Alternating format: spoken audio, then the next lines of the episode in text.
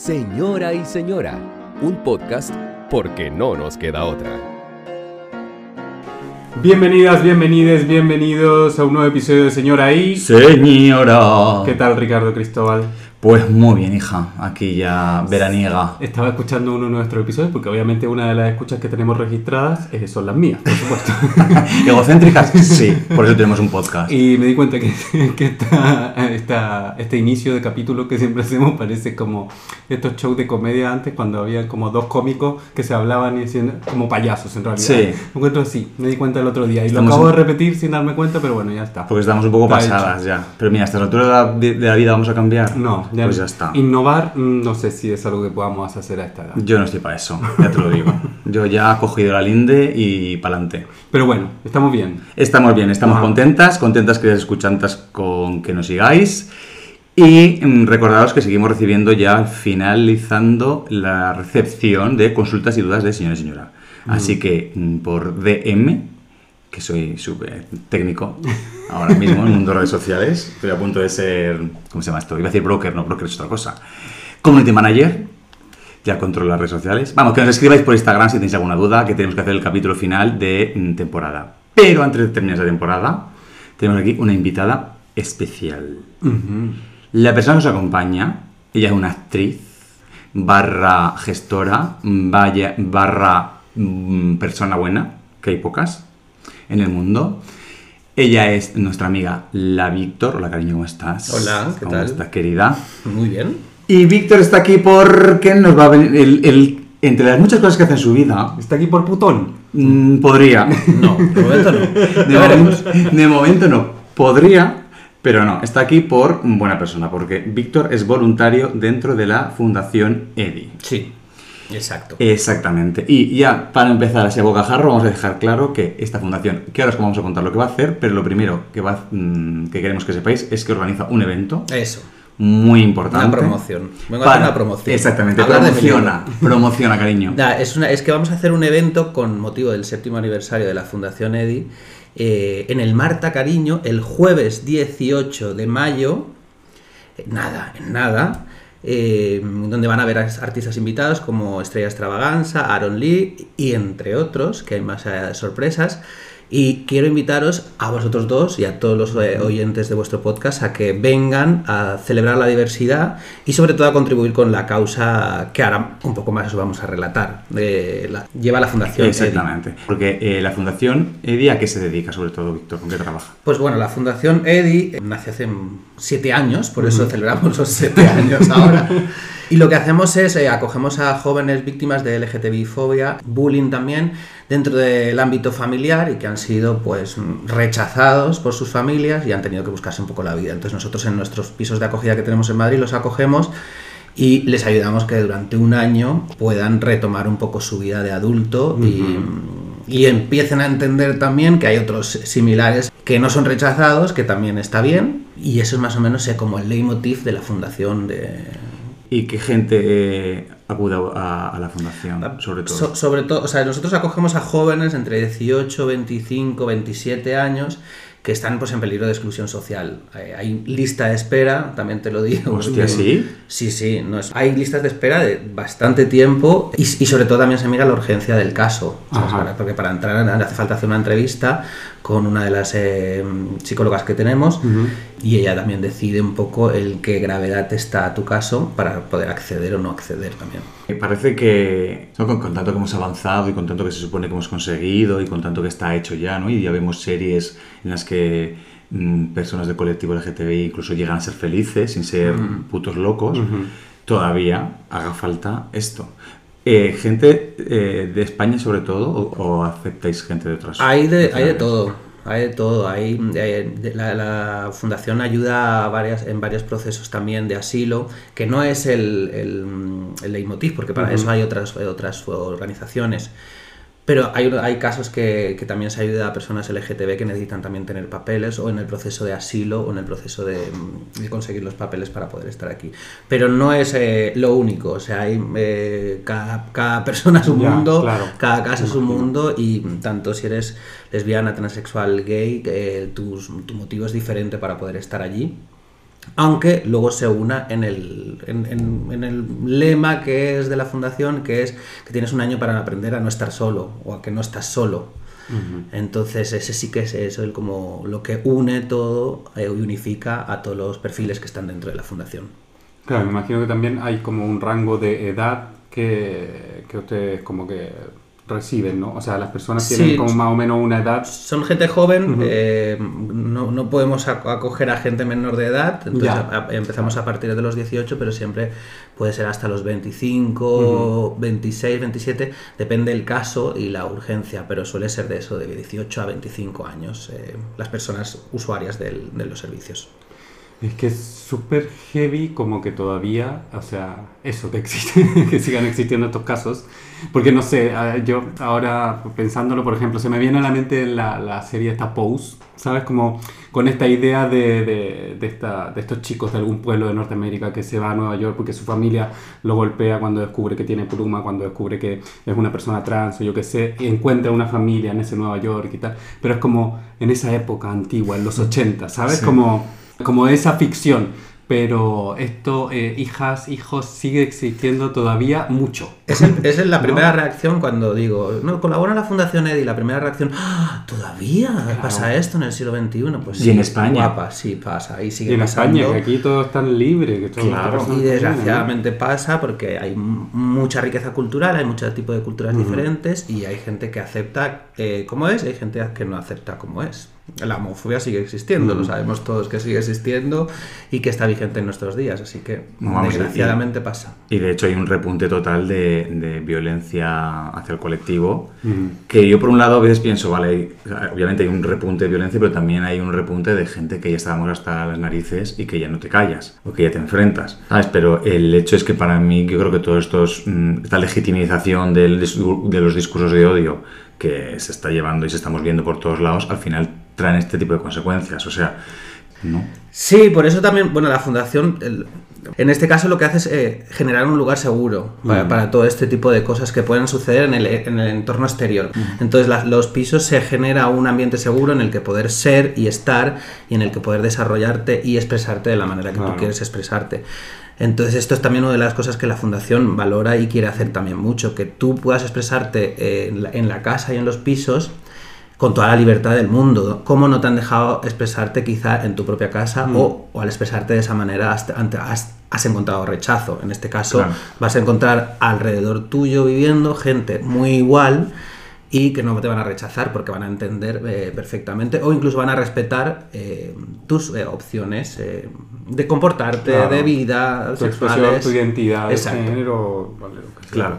Porque la idea es acoger eh, durante en, en dos pisos, ¿no? Creo que hay. Tenemos dos pisos en Madrid, sí, dos pisos en Madrid y, y el proceso es durante un año. Entonces nosotros lo que les ofrecemos a los chicos es un año de acogida con gastos mm, casi todos cubiertos, eh, tanto de luz, agua, comida. Lo único que creo que tienen que, que, mm, pagarse ellos si quieren es el teléfono o no, si tú, si tú deseas tenerlo o no, pero todo el resto de servicios están cubiertos. Y también no solo eso, sino que hay muchos servicios extras que se le ofrece la fundación. Se le ofrece un servicio de psicólogos, se le ofrece un servicio también de sexólogos. Eh, hay muchas cosas que pueden hacer uso ellos dura- uso durante su estancia de todas estas cosas, acompañamiento personal, acompañamiento grupal, hay muchas cosas que ellos pueden utilizar y que el grupo de voluntarios que estamos detrás eh, tratamos de ofrecerles eh, de manera pues lo más amable que podamos y lo más altruista también. Claro. Porque además tienes como un año, te dan como un año para que tú, digamos, reenfoques Sí. un poco tu vida, tanto personal como profesional. Todo en general, porque mira, pues cuando, cuando, vamos a poner un ejemplo, ¿no? Cuando viene un chico, lo primero que, que hacemos con ellos es sentarnos con ellos, hablar primero la, de la carga que traen un poco, pero cómo van a afrontar a partir de ahora este año. En el mejor de los casos, hay gente que se ha ido antes, hay gente que se ha ido un poquito después porque han tenido unos estudios y la fundación ha decidido seguir manteniéndolo ahí hasta que acabasen los estudios, pero siempre es la media de un año, ¿no? Hay gente que no ha salido muy bien tampoco, o sea, no, no- no todo esto ha sido eh, Claro, un camino de rosas, un camino ¿no? de rosas, o sea, el- la- el- vamos a poner el ejemplo del, del proceso ideal dentro Claro. del de la fundación, que sería que cuando tú entras, personas de trabajo social que están encargadas allí que, y, y sociólogos, elaboran un plan personal con, con el chico. O con la chica o con el chique. Entonces elaboran un plan personal que conlleva un plan económico, un plan de ahorro. Es decir, desde ahora que entras, como no tienes ningún gasto, si te pones a trabajar el mes que viene vas a tener un ahorro de 10 meses para cuando salgas de aquí puedas pagar tu fianza de un piso, pagar tu alquiler, etc. Esto con el plan de ahorro, que yo también es el que más siempre les digo que aprovechen, porque Claro.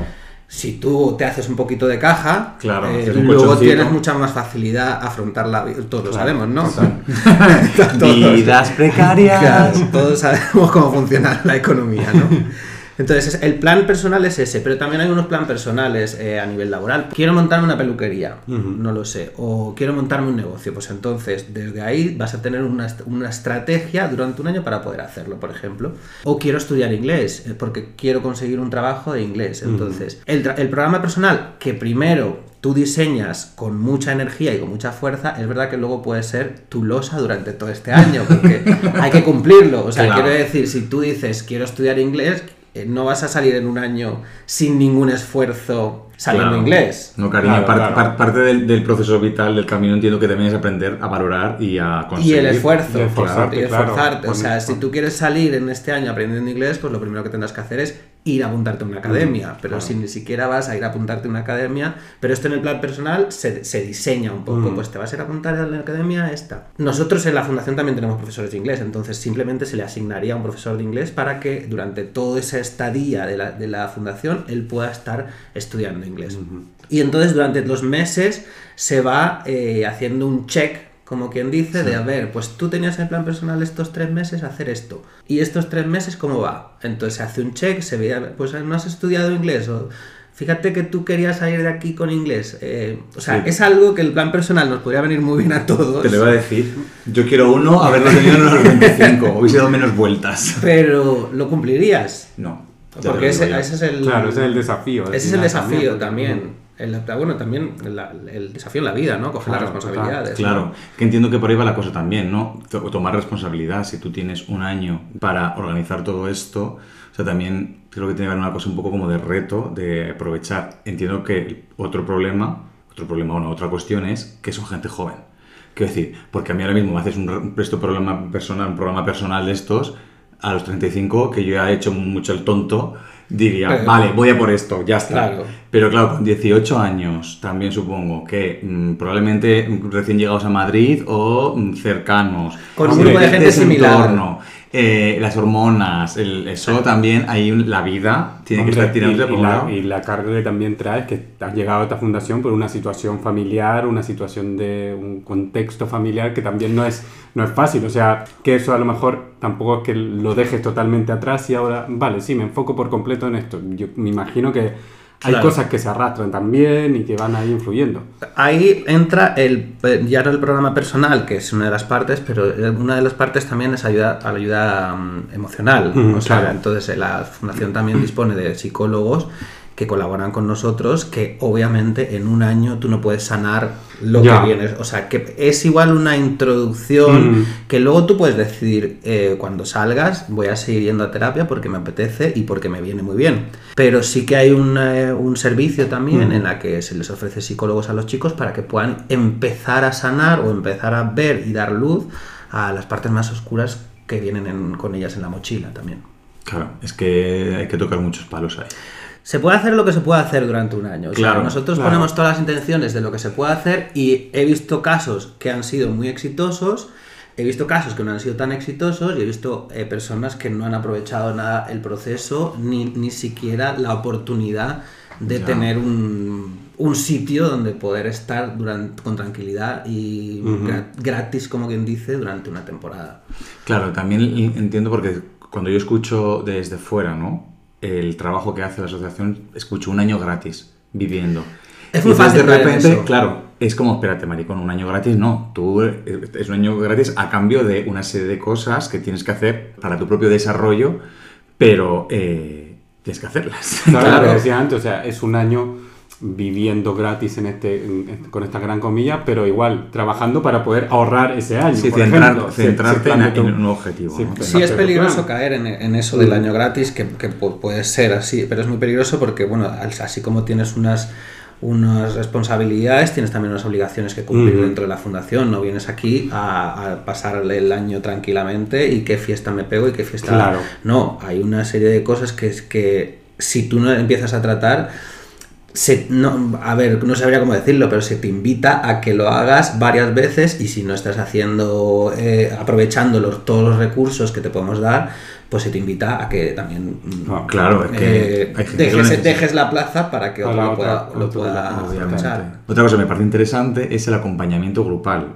porque eh, creo que todas nosotras Mm. eh, mm, a lo largo de nuestra vida nos hemos dado cuenta de lo importante que es la familia que elegimos. Yo tengo claro que mi proceso vital, si yo no hubiese dado en un momento concreto de la vida con el grupo de gente que me rodeó en ese momento, no sé dónde estaría ahora. A ver, no estaría mal, creo, pero no estaría en este punto seguro. O sea, me, me facilitó mucho a mí. Yo Pero salí como que de- no hubieras tenido una salida del, armario mi salida tan- claro, yo mi salida del armario fue porque de repente me sentí súper eh, rodeado, o sea, me sentí en un espacio muy seguro, en- eh, rodeado de gente eh, totalmente open mind, que no juzgaba para nada mis decisiones, ni me veía como un bicho raro, ni se- me hacía sentir así. Y luego además tengo, tuve la suerte que mi familia más cercana, directa, Claro. tampoco hubo problema en este sentido. Pero sí que, que luego he ido eh, haciendo mi vida y me doy cuenta que para mí mis amigos y mis amigas eh, son un núcleo muy importante porque mm, son mi familia. Realmente, bueno, ahora somos tú y yo. Núcleo familiar que a veces se nos olvida que como maricas casadas somos una, una familia igual de válida que la que, Ujú. que Claro. las que tienen hijos y las que la no y las que tienen. Exactamente, la- que a veces se nos olvida esto. Pero Como que, la que la forman la tía y la abuela, o sea, hay muchos tipos de familia y en este caso es familia escogida. ¿no? Exactamente, y que yo creo que en, nuestro caso, o sea, en los casos del colectivo, es muy importante. el- porque creo que, a ver, para todo el mundo, ¿no? Los, mis amigos heterosexuales, obviamente, también, su- sus amigos son importantes, pero es que en nuestro caso concreto, es que yo sí siento esta, esta familia. O sea, mis amigos son los que me llevan al hospital. Ya. ¿Sabes lo que te quiero decir? Porque, primero porque nosotros tres además precisamente vivimos lejos de nuestras familias nucleares Sí. normales. Entonces eso ya hace que por huevos esta es una ciudad grande Sí, y geográficamente no exactamente, claro. de las Entonces, familias. Exactamente. Claro, ya eso, cuando te pasa algo, ¿qué- ¿a quién vas a llamar? Cuando... Exactamente. Sí. Esto sucede, bueno, sucede mucho en la fundación con los grupos que eh, o sea, llevamos como mucha mucha gente que ha pasado ya por la fundación. Creo que lo he leído que eran como unos 370 ya personas que hemos ido ayudando durante estos siete años. Y, y te haces amigo de los que conviven contigo en ese momento. O sea, yo he visto unas relaciones muy fuertes creadas con los grupos que ha habido viviendo eh, transitoriamente en, en los pisos, ¿no? Entonces, con esas personas, porque un piso tiene ocho plazas, pero es un piso muy grande, con habitaciones muy grandes. Entonces tú ha- haces mucha relación con la persona que estás viviendo en la misma habitación y con la persona que estás conviviendo 24 horas. Entonces de ahí se han sacado muchas familias que siguen siendo núcleos también entre ellos. O sea, yo sé que hay muchos de ellos que viven ahora juntos en otros pisos con las propias personas que habían conocido dentro de la fundación por afinidad, por gustos, por... Sí, por eh, historias compartidas. Claro. por, por- por entendimiento, Mm. porque sabes de lo que has pasado, sabes lo que has vivido. Muchas veces también en acompañamientos grupales que hacemos, estaba acordando cuando estaba diciendo que, por ejemplo, yo antes, eh, cuando he hecho acompañamiento grupal con ellos, también he hecho personal, pero en el acompañamiento grupal que estamos ahora, yo iba allí a la fundación, entonces simplemente, o sea, eh, o proponíamos alguna actividad cultural, vamos al museo, o sea, que son varias acti- actividades, pero yo me iba allá a la fundación y hablaba con ellos, simplemente, o sea, entonces tú tenías ahí una charla de dos, tres horas con ellos en la que empezabas a hablar de cuándo te diste el primer beso, pero de repente habían cuatro o cinco que están hablando contigo, entre ellos, que no se han preguntado cuánto te diste el primer beso, y, esa conversación siempre sale hacia algún tema, si la vas conduciendo y vas escuchando, siempre acaba en algo bastante profundo, acaba, acaba en algo bastante profundo, acaba en, algunos momentos en procesos, eh, como no, no diría de violación, pero sí que, o sea, como que algunas personas han dicho, uy, pues en este ese momento me sentí... eh, Sí, toma conciencia de ciertas cosas que vivido. o, o en algunos momentos también se ha, se ha avanzado hacia el tema del suicidio. O sea, son Mm. temas que están muy vigentes. Hemos empezado hablando de chemsex de, y han acabado de drogas. Y han acabado, o sea, como que hay- siempre se deriva a unos temas con mucha enjundia en el que se comparte una charla eh, distendida y compren- entiendes al otro y conoces al otro. Claro. Entonces, te Es encuentras con el otro en esos temas que son Es inevitable, que, claro, crear un, un- un lazo Mm, personal ahí, total. ¿no? Entonces ese lazo personal que se, que se hace mucho, muchas veces lazo familiar también después. Claro. Es que yo encuentro que, o sea, un poco como volviendo a- atrás, un poco como en por qué sigue pasando esto de que, de que existan personas que se quedan sin hogar porque su familia no. Como esto de, de poder hablar de esos temas tan profundos con alguien eh, sigue siendo muy difícil, ¿sabes? O sea, yo me acuerdo ahora haciendo memoria, caché que una vez mi mamá me leyó una libreta, cuando yo tenía como 18 años también. Una libreta donde yo es- escribía cosas. Y en esa libreta escribí que tenía mucho miedo y era porque yo me había enamorado de un compañerito de un, de un curso de teatro, porque el teatro nos vuelve maricones, eso es verdad. Adoctrinamiento, sí. Adoctrinamiento. Eh, pero me acuerdo que mis papás me llevaron a comer con, ellos, con ellos, me invitaron como a cenar para preguntarme sobre eso que yo había escrito. Mi mamá me dijo que había como había ella había se había caído la libreta y había leído sin querer buscando un papel. Trucos de madre. Y yo me enfadé tanto porque me había leído esa libreta y me dio tanta vergüenza que pudieran estar sospechando esa realidad que no fui capaz de decírselo.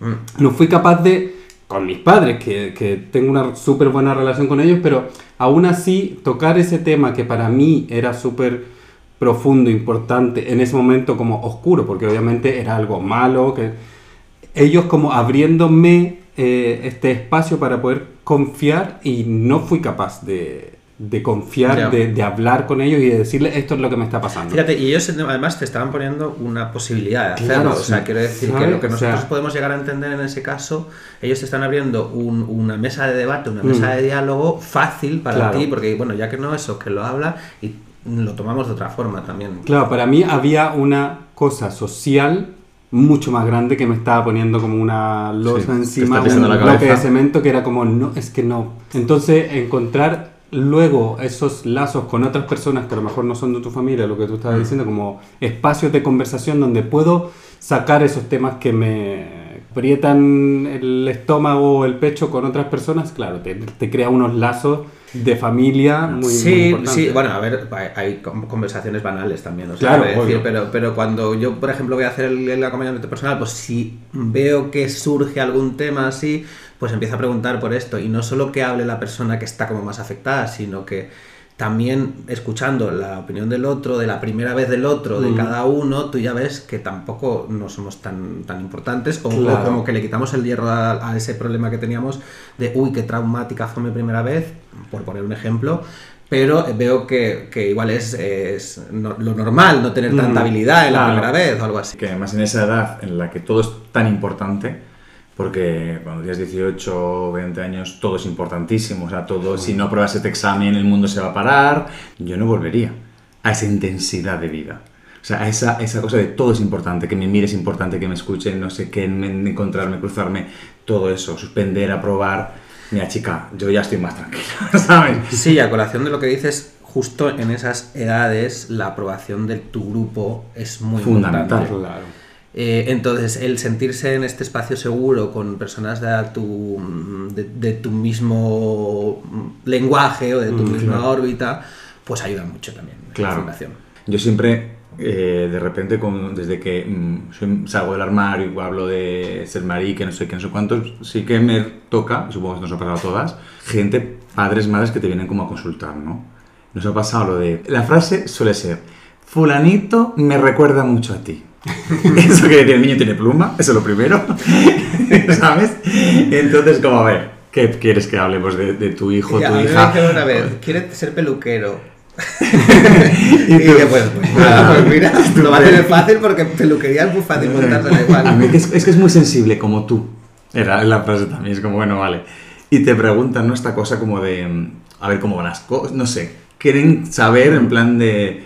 Porque claro, es verdad que como... Hostia, la verdad que ser parte del colectivo es una, ha sido durante mucho tiempo muy jodido. Y para esta gente mayor, de generación de nuestros padres, muy más jodido todavía. Entonces, claro, ellos te- viven con mucho miedo que de repente sus hijos o sus nietos salgan del armario o transicionen. O... Yo siempre digo lo mismo, o sea, eh, lo importante es que en la casa tengan eh, eh, la seguridad de que pase lo que pase fuera, en casa lo pueden decir. Que tengan eh, seguro que en su casa están seguros Mm. y seguras. ¿Sabes? Que si pasa algo, porque eso no lo vas a poder evitar tú como padre, como madre, como abuelo, no vas a poder evitarlo, pero que sepas que si llega, que llega a casa, en casa lo pueda contar. Eso me parece fundamental.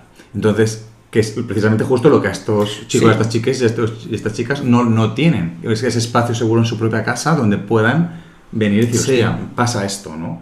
Sí, sí, no sé, gracias a- yo pienso que gracias a Dios en mi familia siempre he teni- he tenido esa protección y ese entendimiento, pero el no tenerlo eh, te genera, te me, me hubiese generado mucho conflicto también. Claro. Entonces, eh, puedo llegar a entender y no sé por qué colaboro con esta fundación, porque, porque- pues igual por eso también, ¿no? Por el hecho de poder llegar a entender el, el rechazo por, la fam- por parte de la familia, como, como sería haberlo vivido. Gracias a Dios, yo no lo he vivido y estoy muy contento con, ¿Y por qué empezaste con la fundación entonces? Pues eh, por, por- por oídas y porque me contaron el- el- lo que hacía la fundación y me llamó mucho la atención.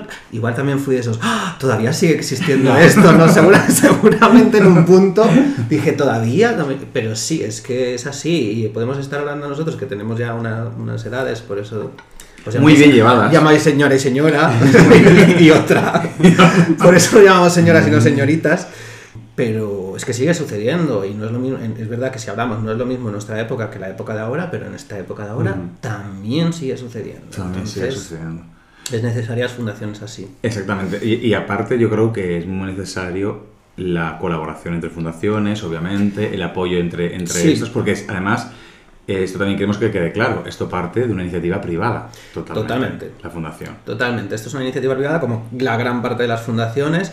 Tenemos muy buena relación con Apoyo Positivo, con 26 de diciembre, con, eh, con otras fundaciones también que ayudan, porque nosotros llegamos hasta donde también nosotros podemos Claro. llegar. Entonces, si ellos necesitan un proceso más largo de asilo, les ponemos en contacto con fundaciones que van a poder llevar su caso mucho mejor que nosotros. Nosotros no tenemos aquí una persona especialista en papeles y en, Ya, claro, en de legalidades realización. y todo. Entonces, hay gente que sí que sabe, hay abogados también. Pero eh, hay fundaciones que son más específicas y te pueden ayudar mejor en tu caso. Entonces, hay muchas veces que se derivan. Hay personas que se han quedado también sin casa, que no les podemos acoger, entonces les derivamos también a otras fundaciones que. Claro. Eso ahí hace un trabajo fantástico en Miami Jason de, de networking con otras fundaciones que, que la verdad es que es muy de, de valorar eh, que tengan muy buena relación también con otras, Con otros. con otras fundaciones Ah, y que los recursos se compartan al final, porque al ser privados y no ser todos públicos, eh, bueno, no te puedo ayudar, pero tienes este problema con, pues vete a apoyo positivo porque aquí te van a poder ayudar mucho mejor, te van a poder a- Orientar. a- orientar mucho más en tu caso, que es este específico, y, y vete a apoyo positivo, que Claro. conocemos a esta persona que vas derivada de la Fundación EDI, que eh, te va a atender perfectamente. Y las voluntarias, voluntarias, voluntarias, amigo, ¿qué hay que tener? Aparte, hay que ser un Santa Teresa de Calcuta No. esto. No, no hay que ser. O sea, lo- Sois, No, yo no- tan yo buenas no soy personas que vais a Calcuta. No, lo, lo único que hay que tener es ganas y tiempo. O sea, porque lo que tú estás proponiendo o estás entregando es tu tiempo. Eh, ya está. O sea, ¿tu tiempo para qué? Pues fíjate, yo, yo he habido veces que he ido a- con esta charla, he ido una- un día y hemos cenado allí y hemos estado charlando. Eh, otras veces he hecho acompañamiento personal, que el acompañamiento personal es un poco más diferente. Sería como que te asignan una persona. Y tú ese proceso eres el encargado, el hermano mayor Sí. para ayudar en ese proceso. Igual no para eh, los momentos de, de organizarse un poco más emocionalmente, porque para eso están los psicólogos, pero sí para decirle, mira, te quedan tres meses de tu estancia, tendrías que ir a empezar a buscar piso. ¿Dónde quieres buscarlo? Venga, fotocasa, idealista, te ayudo a buscar, te envío este, no sé cuántos, me he enterado que esta habitación se ha quedado libre. eh, trabajo, yo me he ido con, con alguno de los usuarios a echar currículums, o sea, a acompañarle, a, echar a estar hablando con él, pero vamos a echar currículos para que consigas un trabajo, o hablar, ¿dónde quieres enfocarte? ¿Qué quieres hacer? Hay sexólogos, obviamente esto ya es más específico, que ellos hacen talleres de sexualidad y cuando hay algún problema de, de relaciones sexuales o de cómo afrontar el sexo, eh, hay una persona con una visión muy profesional que te puede ayudar. Pero no hace falta que tú seas un erudito en algún tema, porque puedes ser erudito en literatura y venir a dar una clase de literatura divertida. No lo sé, o sea, que puedes hacer realmente lo que quieras. Yo eh, tengo una máquina de coser y les he le- como también están a veces falto de ropa porque vienen con lo puesto a veces, pues no, la asociación acoge también eh, que si quieres donar ropa, puedes donar ropa. Yo me llevé una, una vez la máquina de coser, les enseñé cómo se, se hace esa artesanía, le preparé la máquina de coser y cómo se cose y, les, y se la dejé ahí la máquina. O sea que tú puedes hacer con tu habilidad o yo sé hacer esto, pues puedes venir y ofrecer ese ese tipo de habilidad, artesanía, a que ellos lo aprendan. Dar una herramienta también. Una- o profesores de inglés, o sea, es que da, da igual. Lo único que yo creo que para ser voluntario es tener tiempo y ganas. Ujú. Y también te puedo decir acerca del voluntariado. O sea, una de las cosas de, que te retribuye, a ver cómo me, me explicaría. O sea, yo me he sentido muy a gusto entregando esa parte de mi tiempo a la, a la causa. Y me he sentido muy pagado, más que económicamente, por, lo que, por, por, la, por el proceso, los avances que he visto en los chicos que he Ujú. llevado. Yo he tenido como acompañantes personales cuatro o cinco o algo así, chicos diferentes. Ya ha sido, cada proceso ha sido diferente, también Claro. te lo digo.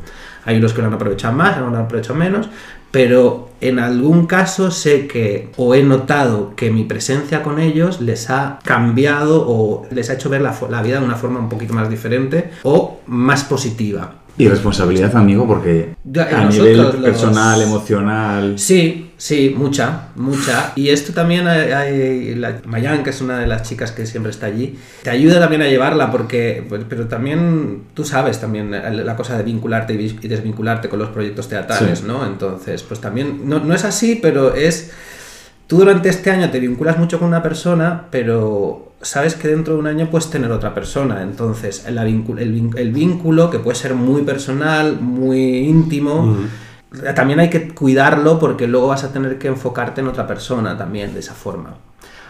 Se- te implicas emocionalmente. Te implicas Obviamente, pues estás, emocionalmente, estás, o sea, estás trabajando con seres te- humanos. o sea, sin, sin ninguna duda te implicas y, y puedes salir esquilado en algún caso también. ¿eh?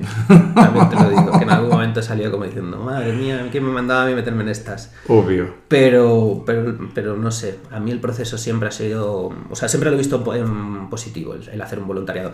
Y, no, te- y te digo que yo colaboro o hago voluntario con la Fundación EDI, pero si tú quieres hacer voluntario con mm, personas de Chiapas, eh, no lo sé, o sea, o, o, con, o ir a hospitales de cáncer infantil, eh, no sé, encuentra el, el motivo o el voluntariado Claro. que más te guste y pruébalo, tú Ok. pruébalo Mm. y luego ya verás si te interesa o no. Creo que, que el voluntariado también tiene un, o sea, por lo que he podido ver desde estos siete años, tiene también un proceso. O sea, tú empiezas con- en, la en la fundación o en el proceso, en la ONG, con muchas ganas, te, te- te involucras, luego pierdes un poco de fuelle y ese voluntariado puede morir o no. O sea, que no te obligas a estar toda la vida. Llevo siete años, pero yo he visto voluntarios pasar un año, tres meses, cuatro meses, que han venido, han hecho una cosa muy específica y luego han, seguido, con- han seguido o no eh, involucrados con la fundación, pero no sé, yo siempre animo a, y sobre todo a- también incluso a personas mayores que pueden hacer muchas más cosas o que también se sienten solos. Cuando mi- madre se iba a jubilar, le dije, métete, tú has sido enfermera toda la vida, métete voluntaria en, algún, en alguna cosa así o haz, haz algo así que te va a venir muy bien y vas a tener la cabeza ocupada y te vas a involucrar emocionalmente y... Además, creo que para, para estos chiques jóvenes lo- la importancia de los referentes, si para todos lo ha sido, es, es fundamental. Quiero decir, yo ahora mismo, por suerte, a nivel cultural pueden encontrar referentes de muchos tipos que te pueden ayudar, pero a nivel personal, eh, hostia, tener gente espejo en la que mirarte y que te, también te, te abran las posibilidades, ¿no? Porque yo creo que esto nos pasa a todas, que, que tú piensas, Dios mío, cuando, era, cuando tú no fuiste capaz de decirle, Javi, a tus padres, "Mm, soy gay, estoy enamorado de mi compañero de piso, no sé, si en ese momento probablemente tuvieras otro círculo de mm, o, o amigos gays dentro de tu, ¿sabes? Sí, seguro, o sea, si yo hubiese tenido, claro, yo al final terminé saliendo del armario cuando ya estaba en la universidad y ya tenía compañeros que eran como yo, com- sentía que tenía otro espacio además de mi casa donde yo me, yo me podía sentir seguro siendo así. Si hubiese tenido otros como yo a los que mirarme como dices tú, seguramente habría podido ser más fácil dar ese paso cuando me estaban dando como el espacio para hacerlo. Totalmente. O incluso la formación, ¿no? Que esto Claro. también lo hablaremos en este podcast, pero es importante también el que te enseñen, que o sea, a nivel, hablo de la educación, Mm. Es importante que el- te den cursos de género, de sexualidad, que te hablen de estas cosas porque te vas a sentir menos solo, porque te lanzas al mundo, si ya es jodido cuando te lanzas al mundo, yo para mí uno de mis momentos más... mm, o sea, de mayor eh, soledad y mayor, decir, o sea, y mayor conciencia de ahora empieza una nueva etapa fue el día que mis padres me dejaron en la puta puerta del Colegio Mayor de Segovia y cogieron el coche y se fueron. Y fue como de, a la cariño, ah, aquí empieza algo. ¿Sabes? Aquí sí empieza algo. Entonces, y ese vértigo era horrible sabiendo que tengo una familia que me respalda a nivel personal y económico. por- Claro, solo. porque, porque es la, la sensación de soledad de ese momento es muy grande y si además estás dentro del colectivo, aún más solo Claro. te has sentido. Que yo creo que esto es una cosa que nos ha pesado Bueno, a todas. incluso lo que estamos hablando, yo creo que nos estamos enfocando mucho en lesbianas gays o incluso más gays, por, por- pero también transexuales. O sea, quiero decir Claro, que ahí la vamos, asociación ahí está el melón. eh, ahí acoge a todo, a todo el rango de, mm, de la diversidad. Entonces, si para el gay ha sido más difícil, para la lesbiana también, pues siempre hemos dicho para el transexual mucho más. Va a ser doble mortal, sí. Entonces es salto mortal, sí. Entonces, eh, si alguien quiere ser voluntario de la Fundación Por EDI, favor, ¿qué tiene que si hacer? alguien quiere ser voluntario, que se apunte a Fundación EDI. Pero si quiere ser voluntario de otra, también. También, pero estamos, la que hablando, tú quieras. pero estamos hablando de EDI. Que EDI estamos ahora mismo necesitados de Porque voluntarios. va a hacer sí. un evento, repetimos, el día 18 de mayo. Sí, se nos había olvidado, era por esto. Sigue.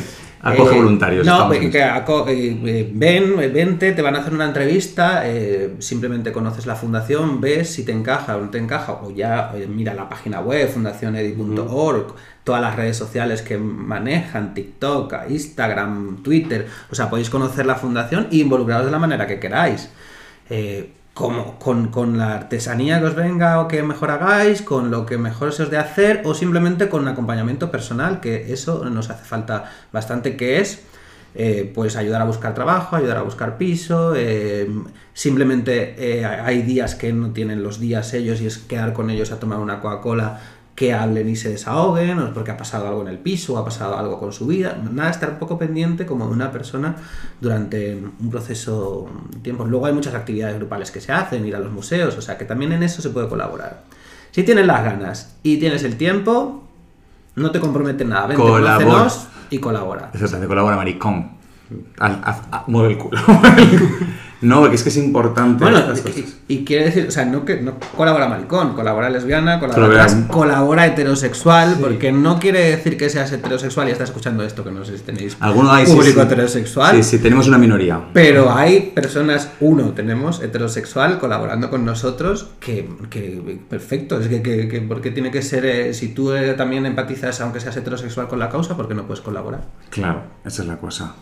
Sí, porque al final. Que, no- son- que somos heterofriendly y no te vamos a decir nada. De hecho, no sé si te vamos a preguntar de tu opción sexual. Simplemente, ¿quieres colaborar? Bienvenido, ya está. Ya está. Total. Totalmente.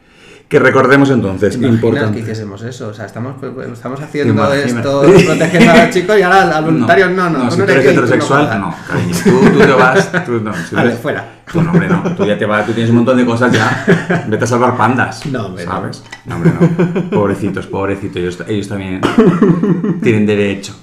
Que el, el- repetimos para que no se nos olvide, el evento. Las entradas están a la venta. Entradas están a la venta en la página web fundacionedi.org. Te metes ahí, la consigues 15 euros.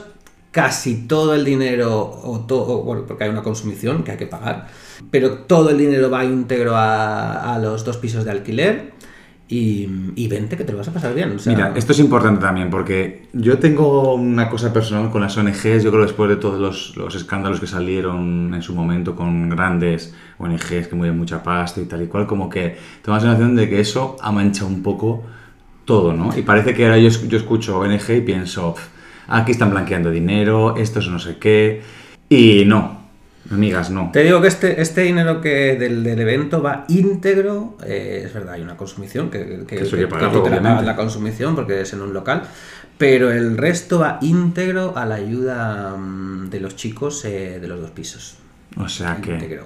Transparencia, querida. Total, Totalmente. total. Que además esto lo, lo remarcan en la página web de la organización y me pareció importante, digo, porque es verdad que esto en su momento yo creo que hizo mucho daño a toda la gente que se está dejando los cuernos por ayudar. Bueno, y creo que además, eh, que estamos en periodo de Hacienda, ¿no? Las donaciones desgraban también. o sea, Además, que- que- porque que- también se puede donar, eso también es importante. También se puede donar. Si queréis como empresa colaborar y donar dinero eh, a la fundación, pues que sepáis que eso desgraba en Hacienda. Eso es muy facilito. Tú te metes en la página web y te pone ahí donar, le das y ya te para adelante, Claro. Si no puedes venir a las- al evento Exactamente. y quieres donar algo de dinero, pues oye, mira, bienvenido sea. También. Nosotros vamos a ir porque vamos a, a, a mí donde hay un salseo. claro, hombre, en- digo yo, hago el cuadro y voy por ahí mm, por nada, pues por una buena causa, no lo voy a hacer.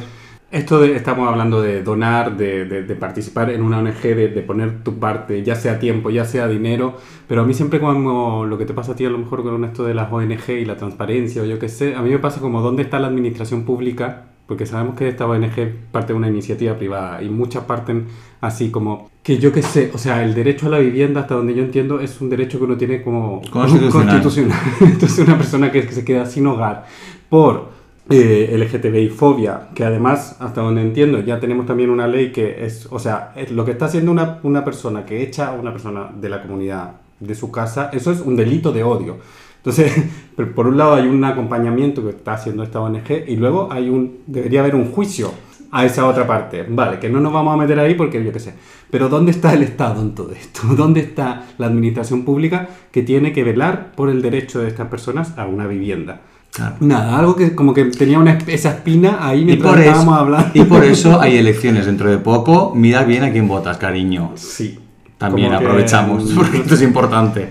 Pero también me parece importante decir que pase lo que pase, estamos como estemos, hay, la fuerza del colectivo está ahí. O sea, como colectivo mm, no podemos mm, desmembrarnos. Creo que es importante. Es importante estar juntos, juntas, juntes, mirar otras realidades, no es como dices, no- en nuestro caso que somos mm, maricas, mm, blancos, mm, cis, estupendos, pues mira, tenemos este privilegio, pero hostia, Mm. miremos, miremos. Sí, y sí, y bueno, si no está la ayuda pues gubernamental que dices, gracias a Dios existen personas Sí. que con su iniciativa privada, que ahí sí que quiero hablar de, de la cúpula, como quien dice, que yo les llamo el Tribunal Supremo, que son eh, Meterio y Fernando, son, los, son una pareja que, que son los que han iniciaron esta fundación, son los patronos de todo esto y son dos personas muy generosas que gracias a que ellos están puede estar este servicio dentro de la sociedad. O sea, quiero decir que sí, deberían estar involucrados los gobiernos, pues posiblemente sí. Pero queda la esperanza un poco en el ser humano Sí. que haya personas que, que tengan esa posibilidad económica de poder hacer esto para un bien común. Qué fuerte, ves Es que hay gente buena, no como nosotros. Hay gente buena. que somos buenas personas. Si fuese por mí, íbamos a arder todos, pero vamos, rápidamente. Ay, en fin.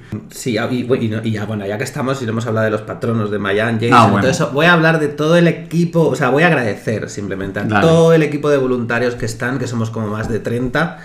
eh, entre Y que no son suficientes. Y que no son suficientes, porque ya os digo que los voluntarios tienen, hemos hablado de que tienen una vida mm, Sí. cíclica y corta a veces. Sin ellos tampoco esto sería, posible. O sea, sin apoyo de todos los psicólogos en los que están involucrados, personas que de marketing, personas que trabajan eh, por amor a la causa, esto funciona.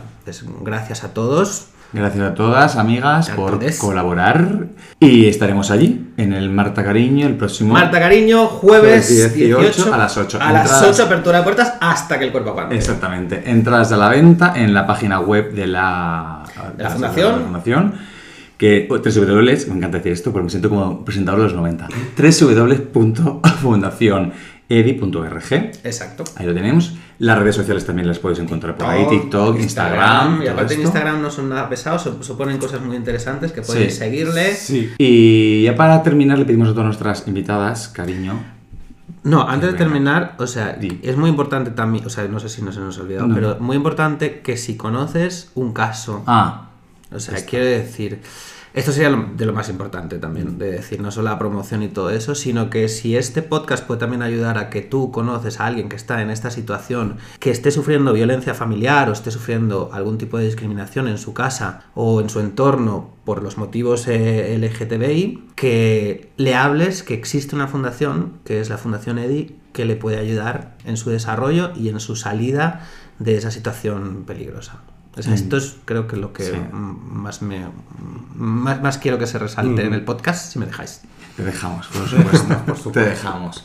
Pero a cambio, que pedimos a nuestras invitadas que dejen aquí grabada una frase, una reflexión, algo que cuando hayamos trascendido quede grabado en el multi- multiverso este, ¿cómo se llame? Mía. Tuya. Oh, ah, yo, Tuya. Pensaba, yo pensaba que era una frase de alguien. O sea, No, sí, así como- la que tú quieras, sí, puede ser- mantra, una puede ser relación. una cita, puede ser... Puede ser lo que tú quieras, es que a mí me habían chivado que había que dejar una frase. y dicho, Claro, pues, la frase que tú pues, quieras. Hay una que es que, que, que- que- que no, es una, no es una frase, es un tweet. O sea, pero claro, como estamos allá en, en- en esta- en estos tiempos modernos, ya es un tweet.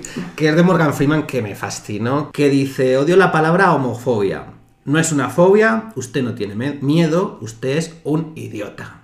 Me parece tremenda la frase. Así de rotundas Chimpún, terminamos, chimpún, queridas así. escuchantas. Pues eso, además recordar a nuestras queridas escuchantas que seguimos recibiendo las consultas, preguntas, reflexiones para nuestro capítulo especial de Señora y Señora Responde, nuestro Instagram, eh, por mensaje directo, por favor. Y eso, siempre estamos abiertos a que nos digan qué piensan de nuestro podcast y que lo compartan, por favor, que eso nos ayuda un montón. Exactamente. Gracias, Víctor. ¿Tú quieres dejar tus redes sociales? Pues la gente quiere encontrarte. Me- mm, ¿Qué, qué- qué les voy a, pro- a- a proponer yo en las redes No, pero sociales? pero guapísima Pues bestia. ya, pero lo pero único- guapísima bestia fallera. Lo único que ¿sabes hago es alimentar mi ego ahí, no, Claro, no cariño, pues nada como- de la fundación. Pues como nada. todas, como todas, hija, como todas. Bueno, seguro, seguir a Ricardo que me tiene. Vamos a vamos a Buscarme, quien esté interesado que me busque. ¿Cómo es ella de, de, de casquivana? ¿Cómo es? De Eh, misteriosa. Gracias, amiga, por venir, por A compartir. vosotros por dar visibilidad y, y altavoz a Venga, estos Nos vemos todas, amigas, eh, ya sabéis, el jueves que viene, allí en el Marta Cariño, a las 8, por una buena causa, recoger pasta para esta gente que se está dejando los cuernos. Así que aportad. Y si no podéis venir porque estáis fuera, pues donad. Que hay un botoncito de donar en la página web de la fundación edi.org. Gracias, corazones, amigas. Adioses. Adiós. Chao.